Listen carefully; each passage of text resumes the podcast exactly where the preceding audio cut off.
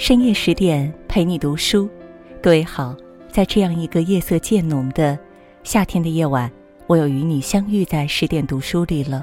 我是林静，今天和大家分享的文章是八载扎根马兰，他让山里有了音乐，让娃们有了梦想。下面呢，我们就一同来分享，作者是卜一。说起法国电影《放牛班的春天》，你也许并不陌生。片中的一位老师力排众议，组建了一个合唱团，尽心尽力地教孩子们唱歌，最终用音乐拯救了他们的心灵。其实，在中国也有这样一个合唱团，它的名字叫马兰花儿童声合唱团。合唱团的成员都是河北富平县马兰村的孩子。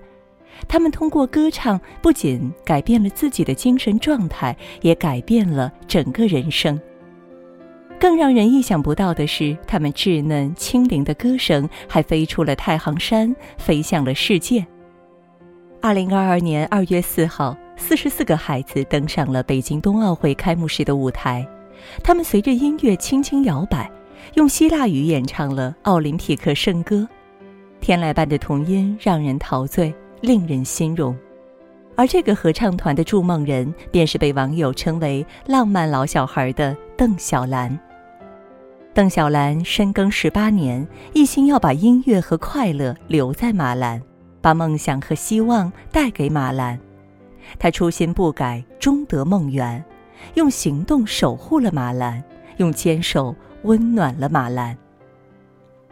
以爱心敬初心。这还要从邓小兰的幼时经历说起。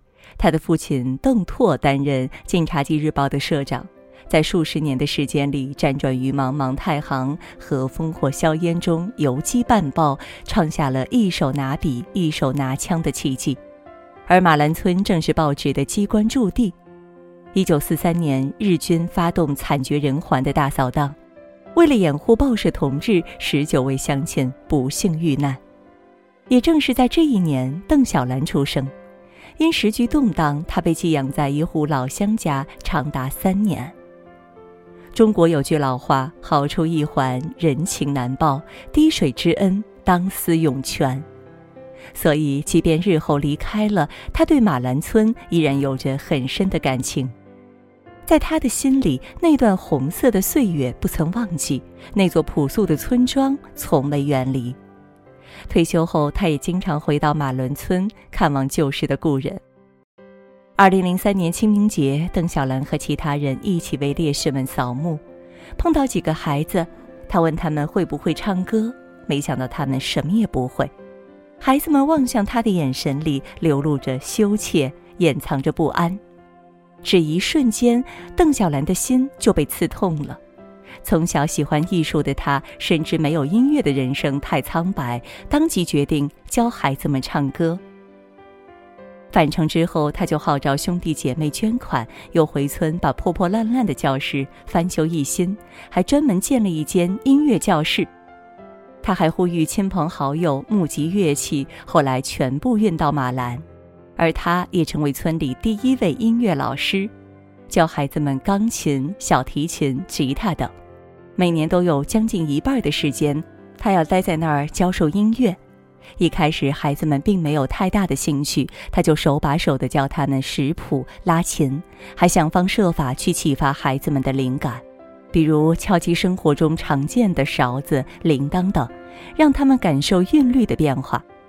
天气好的时候，他还带他们去山里听啾啾鸟语，去溪边听叮咚水声。时间长了，孩子们尝到了甜头，态度也转变了。邓小兰很开心，选了六个孩子，组建了马兰小乐队。从此，胭脂河畔有了婉转悠扬的琴声，铁罐山下也有了澄澈灵动的歌声。谁也不会想到，指甲缝里的小黑手竟然也可以演奏出风格百变的世界名曲。曾经僻静闭塞的村庄，慢慢有了生机。有人说，对于教育工作者来说，一切的初心都要落到“爱心”这两个字上。一旦初心落在了爱心上，爱心就落在了行动上。而初心是一份信念，只要给了足够的坚持，他就会回馈足够的惊喜。所以，当看到烂漫的笑容爬上了孩子们的脸上，他觉得一切都值得了。他的这份初心，好比燃灯，点燃了大山深处的希望之光。以匠心守初心。乐队慢慢有了起色，但一些随之而来的问题，还是让邓小兰费了不少功夫。有些乡亲笃定地认为，孩子学音乐不如帮衬家里干活，总是从中阻挠。他就亲自登门，一一开导，打开他们的心结。有些孩子进来只是为了扎堆好玩，并不把学习当回事儿，他就找来音节简单的曲子，把他们教会，进而调动他们的积极性。还有孩子听了就忘，他就耐心地讲一遍又一遍，直到他们学会为止。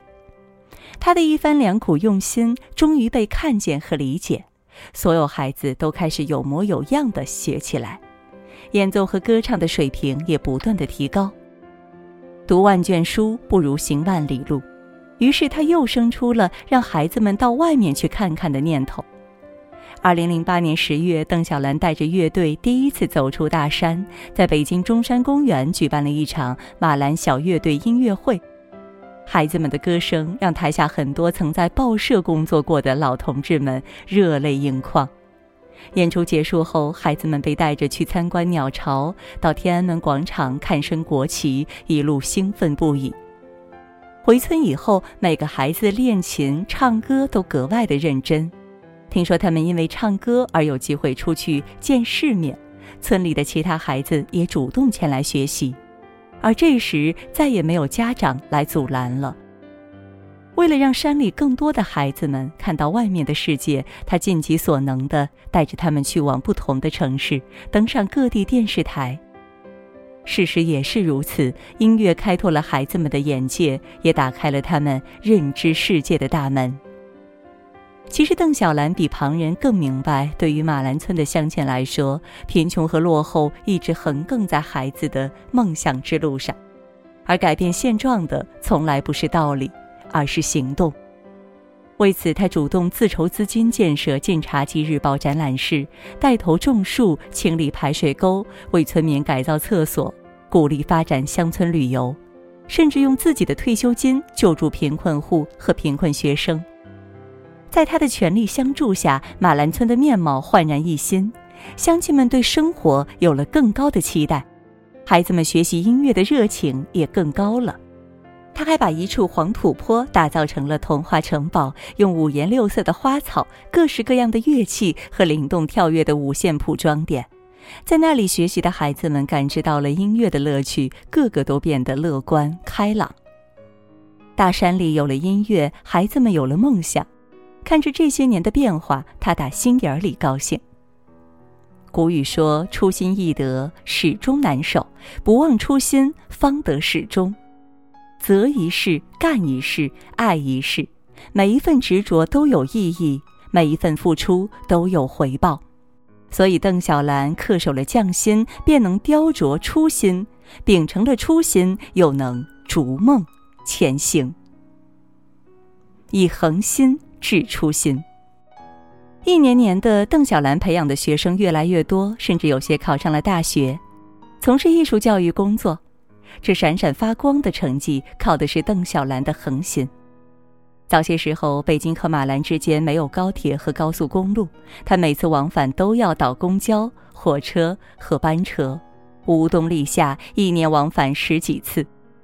因为铭记着父辈们之间的鱼水深情和乡亲们对他的抚育之恩，他对这片土地爱得深沉，一直想要重返那久违的山川大地，回报当地的父老乡亲。也正是因为有了这样的初心，他从来没有叫过苦、含过泪。如他所愿，孩子们凭借歌声抵达了自己渴望的诗和远方。二零一零年，央视一档节目的艺术总监了解到邓小兰的事迹后，拍摄了纪录片《马兰的歌声》。一年半的时间里，他一边拍片子，一边帮他教孩子们唱歌。孩子们在镜头前自由而快乐的歌唱，早已没有了最初的局促和紧张。纪录片一发到网上，网友们被邓小兰这种精神感动落泪。她用音乐唤醒了孩子们心底对美好生活的向往与憧憬，也让他们在面对无常世事时多了勇气和信心。因为人生路上坎坷无际，音乐会是最好的慰藉。他还有一个多年的愿望，那就是在自然环境里为孩子们举办一场属于自己的音乐会。所以他主持修建了月亮舞台。月亮舞台建在胭脂河畔，由半圆形的背景墙面、演出舞台、蓄水池塘和观众看台组合在一起。他本意是希望孩子们在台上唱歌时，天上一个月亮，水中一个月亮。这样的设想既浪漫又唯美。舞台还未完工时，他收到了奥组委的邀请。在进行了紧张有序的排练后，这群孩子用歌声感动了全世界。演出结束后，他又马不停蹄地投入到音乐节的筹备工作中。按照正常安排，不久后，在温柔的月光下，在幽静的山谷里，那些或来自战火年代或和平时期的歌声，又将回荡在村子的上空。到那时，他会和乡亲们一起在台下欣赏。可事与愿违，这一次的观众席上，乡亲们再也看不到他那熟悉的身影。三月二十二号，邓小兰离世，噩耗传来，万人悲痛。网上有人评论：“先生走了，化作天上最亮的星，照亮着乡村孩子们前进的路。而天上一颗星，地上一个人。”孩子们知道，慈爱的邓老师一定在天上听着他们歌唱。著名美学家朱光潜说：“人因为持守而变得美丽，日日行不怕千万里，常常做不怕千万事。常怀一份恒心，保持一颗初心，恒心与初心辉映，人生为梦想而歌。”邓小兰默默坚持十八年，直至生命中最后的时光，她用行动改变了马兰，而今却把歌声永远的留在了春天里。在一期主题为“初心”的朗读者节目中，董卿做了这样的开场白：“初心在最开始的时候往往简单朴素，但是它会慢慢长大，就像一颗种子。”能够长成苍天大树，又仿佛站在零的起点，慢慢绵延成很长很长的道路。到最后，我们发现，所谓初心，就是在所有的愿望、誓言和梦想当中，离自己本心最近的那颗心。邓小兰在马兰种下了音乐的种子，已经生出了一季又一季的希望，还会继续绽放出一季又一季的芬芳。在他的感召下，一代又一代的马兰孩子、乐队成员，勇敢地走出大山，无畏地奔赴山海，在更广阔的天地书写精彩的人生。自始至终，他都不为名，不为利，让爱心随乐声流淌，用匠心求薪火相传，以恒心托举了梦想。在不知不觉中，他用音乐温暖了一座村庄。用歌声传递了生生不息的力量，于他自己而言，也已圆梦初心。所以，懂得坚守初心，初心才会不负。与朋友们共勉。好了，今天的文章就分享到这儿了。更多美文，请你继续关注十点读书，也欢迎把我们推荐给你的朋友和家人，一起在阅读里成为更好的自己。也祝各位每晚好梦，晚安。